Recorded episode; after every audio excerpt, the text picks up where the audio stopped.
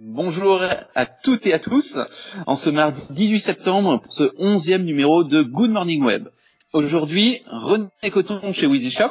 Bonjour. Et moi-même, Alban Jamès de chez Jardiforêt je vous propose un, petit sujet sur une information qui est, apparue euh, hier sur, euh, sur Internet à propos de Shopify. Donc je ne sais pas si c'est un buzz ou c'est une véritable fonctionnalité. Dans tous les cas, Shopify va proposer la réalité augmentée à ses 600 000 clients. Donc Shopify, pour rappel, c'est une plateforme qui propose euh, de créer des boutiques en ligne, un petit peu comme le fait René avec Wheezy Shop. Et Shopify est fort de 600 000 marchands. Et euh, depuis hier, euh, Shopify leur propose d'uploader des objets en 3D pour les inclure dans, euh, dans une application pour faire de la réalité augmentée, c'est-à-dire euh, si un vendeur vend des canapés ou si un vendeur vend des vases, s'il upload son fichier 3D, le, la représentation 3D de, de l'objectif vend, vous allez pouvoir l'intégrer à travers l'écran de, de, votre iPhone pour le moment dans votre dans votre salon pour voir ce que ça donne. Je, comme je le disais au début, je ne sais pas si c'est un juste pour faire le buzz ou si c'est quelque chose qui va être vraiment utilisé, puisque la, la 3D est même la réalité augmentée, ça fait plusieurs années qu'on en entend parler dans, le e-commerce. Ça fait bien une dizaine d'années euh, qu'on voit des démos euh, dans tous les salons, mais euh, dans les faits, mis à part des très gros comme Ikea qui me vient en tête, qui le propose via son application sur quelques produits, je ne connais personne qui l'utilise d'un point de vue commerçant, mais d'un point de vue client, je connais encore moins de personnes qui l'utilisent et qui l'attendent. Mon avis sur le sujet, euh, déjà je suis pas neutre euh, dans cette affaire, hein, vu que moi aussi je, propose une solution e-commerce qui propose à des e-commerçants de créer leur boutique en ligne. Euh, mais c'est vrai que je le vois clairement comme un, une annonce qui permet de faire parler de soi. Pour deux raisons. Euh, la première, c'est que bah, il faut avoir l'objet modélisé en 3D pour pouvoir l'intégrer dans la solution et, et permettre de, donc du coup de l'utiliser avec euh, un device qui va permettre de l'afficher. Et euh, ça, il y a très peu, euh, très très peu de e-commerçants qui peuvent se permettre d'avoir tout leur catalogue de modéliser en 3D, ou ne serait-ce qu'une petite partie du catalogue. Et il va falloir être un très gros e-commerçant qui maîtrise euh, très bien son, son produit, euh, ou alors avoir un fournisseur qui peut qui peut le, le fournir, mais ça existe très très peu en tout cas. Donc euh, il, est, il, est, certain que pour la très très grande majorité des sites de Shopify, bah ça n'aura aucun intérêt parce qu'ils n'auront pas cet objet modélisé en 3D. Et après la deuxième chose, c'est comme tu viens de le dire, je connais très très très peu de personnes qui aujourd'hui utilisent ce genre d'outils pour pouvoir se donner une idée en tant que client. Après, je dis pas que ça n'a pas d'avenir, mais c'est vrai que aujourd'hui l'utilisation de, de, ce genre de, de, de propositions est très faible et limitée aussi, comme encore une fois, comme tu l'as dit, aux très grandes marques qui donc du coup ont le ont, la possibilité d'avoir toutes ces tous ces objets modélisés en 3D et c'est sûr qu'un Ikea aura plus de possibilités de, de proposer ça et sera sera plus à même d'avoir une clientèle qui pourra l'utiliser aussi. En effet, pour rebondir sur euh, sur les fournisseurs qui peuvent apporter euh, ce type de fichiers, je pense que tous les commerçants euh, qui, qui, ont des clauses dans leur contrat, euh, comme, comme, nous on peut l'avoir chez Jardin Forêt, euh, d'utilisation obligatoire des photos fournies par le fournisseur, c'est-à-dire qu'on n'a pas le droit, sauf cas exceptionnel, de produire nous-mêmes nos, nos, photos, on est déjà euh, en grande difficulté avec les photos obligatoires fournies. Euh, donc voilà, on est juste sur, sur des fichiers photos euh, en 2D, donc je n'imagine même pas euh, aller demander, moi, à mes grandes marques qui sont pourtant les, les leaders du secteur, euh, une représentation 3D d'une tronçonneuse, d'une tondeuse ou, même d'un tracteur qui pourrait qui pourrait nous arranger euh, rien qu'au niveau, rien que pour avoir les, les tailles exactes, les cotes exactes pour les expéditions. Il faudrait commencer par proposer des, des, fichiers des photos de déjà de, de bonne qualité, voilà, c'est ça. Effectivement, et en proposer plus qu'une, puisqu'aujourd'hui, euh, sur beaucoup de produits, on a, on a cette problématique où les, où on a une seule photo, et on peut, on peut aller encore plus loin en critiquant les photos.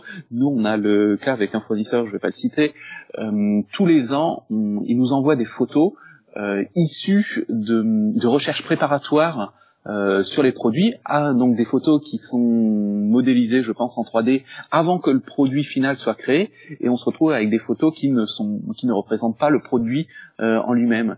Et il y a deux ans, on avait eu un gros problème sur une sur une tondeuse euh, entrée de gamme, donc une tondeuse très petit prix, donc qui s'écoulait à des centaines d'exemplaires, sauf que la photo ne représentait pas du tout la tondeuse, et on avait énormément d'appels de gens qui se plaignaient en disant bah j'ai pas reçu le bon produit, euh, sur votre photo le guidon il est comme ça, moi il est comme ça, et euh, ça nous prenait tellement de temps, on a dû effectuer euh, à nos frais tellement de retours qu'à partir de juin, euh, je crois, on avait dû retirer carrément le produit euh, du site internet pour ne plus pour plus être embêté et plus perdre de temps ni d'argent avec ce produit.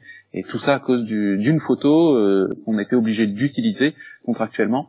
Et on avait eu beau mettre des messages en disant attention, euh, la photo ne représente pas exactement le, produit.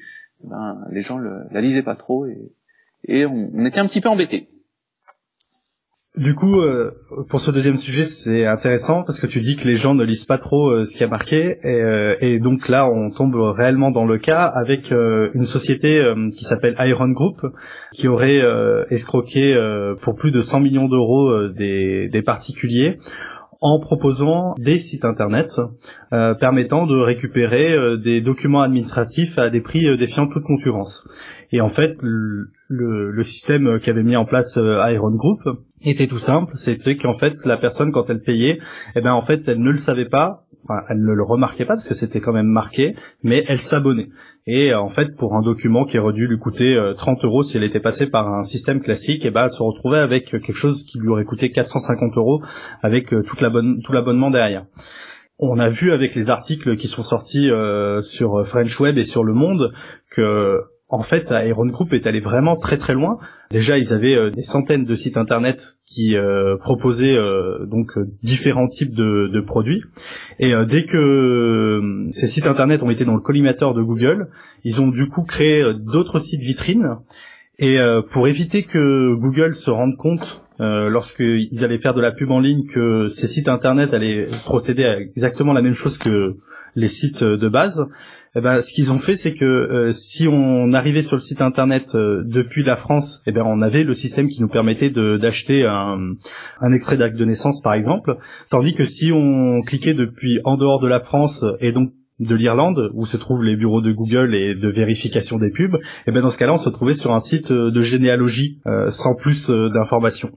Euh, donc du coup, euh, on voit que le, le, système mis en place par, par le groupe était très très complexe pour pour euh, détourner euh, et pour piéger tout le monde, à la fois euh, le particulier, mais aussi à la fois Google, pour se permettre de faire de la pub partout. En effet, oui, c'était un système très sophistiqué et, et qui allait qui allait très loin.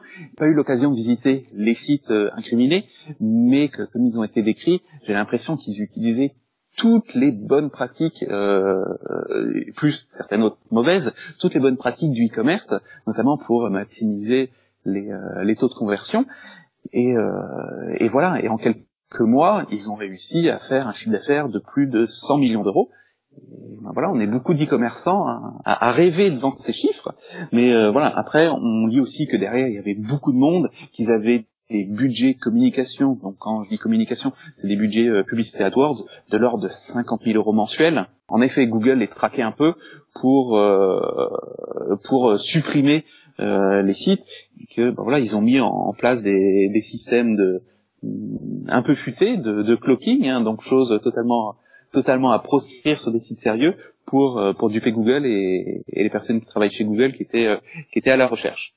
Ce qui est ce qui est aussi intéressant quand on creuse, c'est qu'on voit qu'à la tête de tout ça, il y a quelqu'un qu'on peut rencontrer dans l'e-commerce. C'est quelqu'un qui s'appelle Julien Foussard.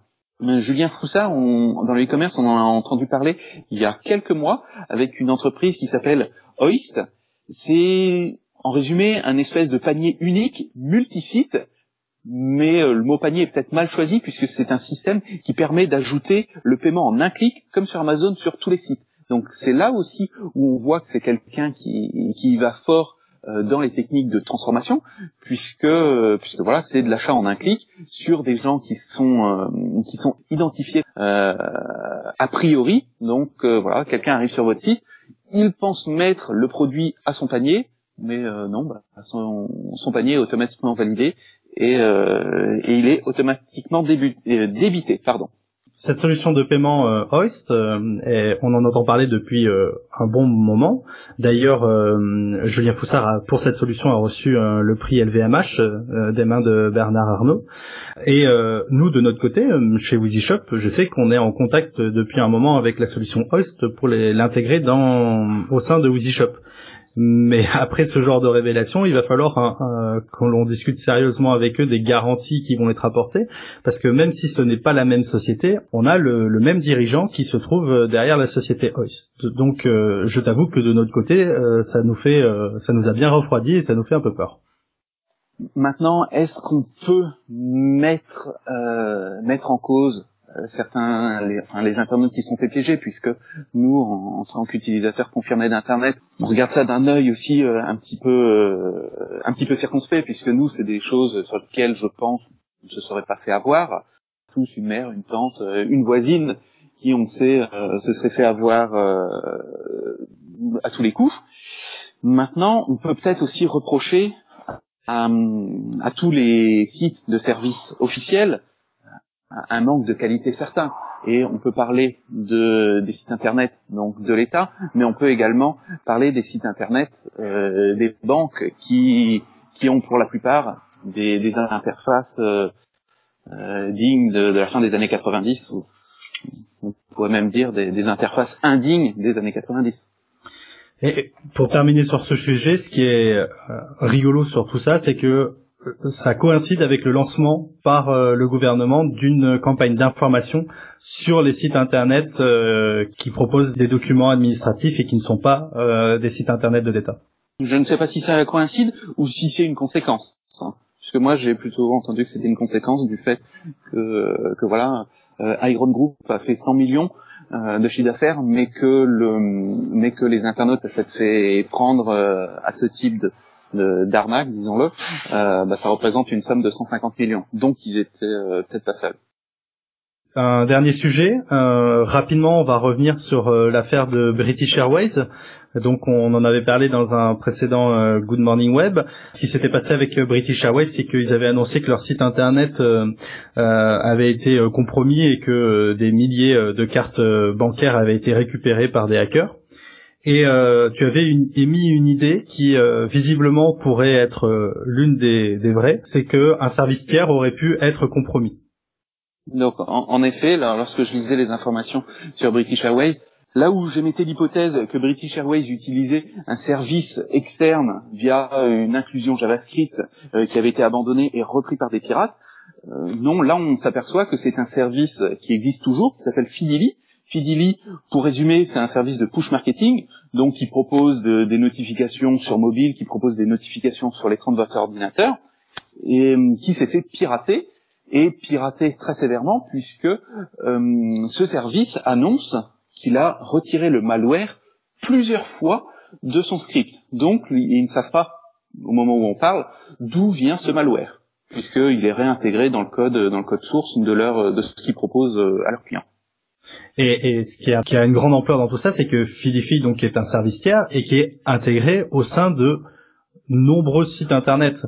Euh, il y a plein de, de, plateformes qui permettent de pouvoir euh, l'intégrer euh, très rapidement. C'est un petit JavaScript que l'on insère sur son site et donc potentiellement il y a des, des milliers et des milliers et peut-être même des dizaines de milliers de sites internet qui ont pu être compromis avec juste ce service tiers qui a injecté du, du, JavaScript compromis et qui donc récupérait les cartes bancaires.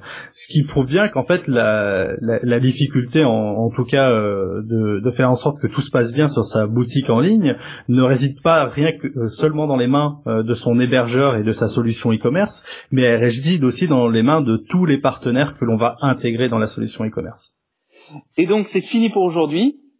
Et on vous remercie d'être euh, toujours aussi fidèles. Et on vous souhaite une bonne journée. Et n'oubliez pas, vous pouvez nous retrouver sur Twitter, YouTube, SoundCloud et sur toutes les plateformes de podcast.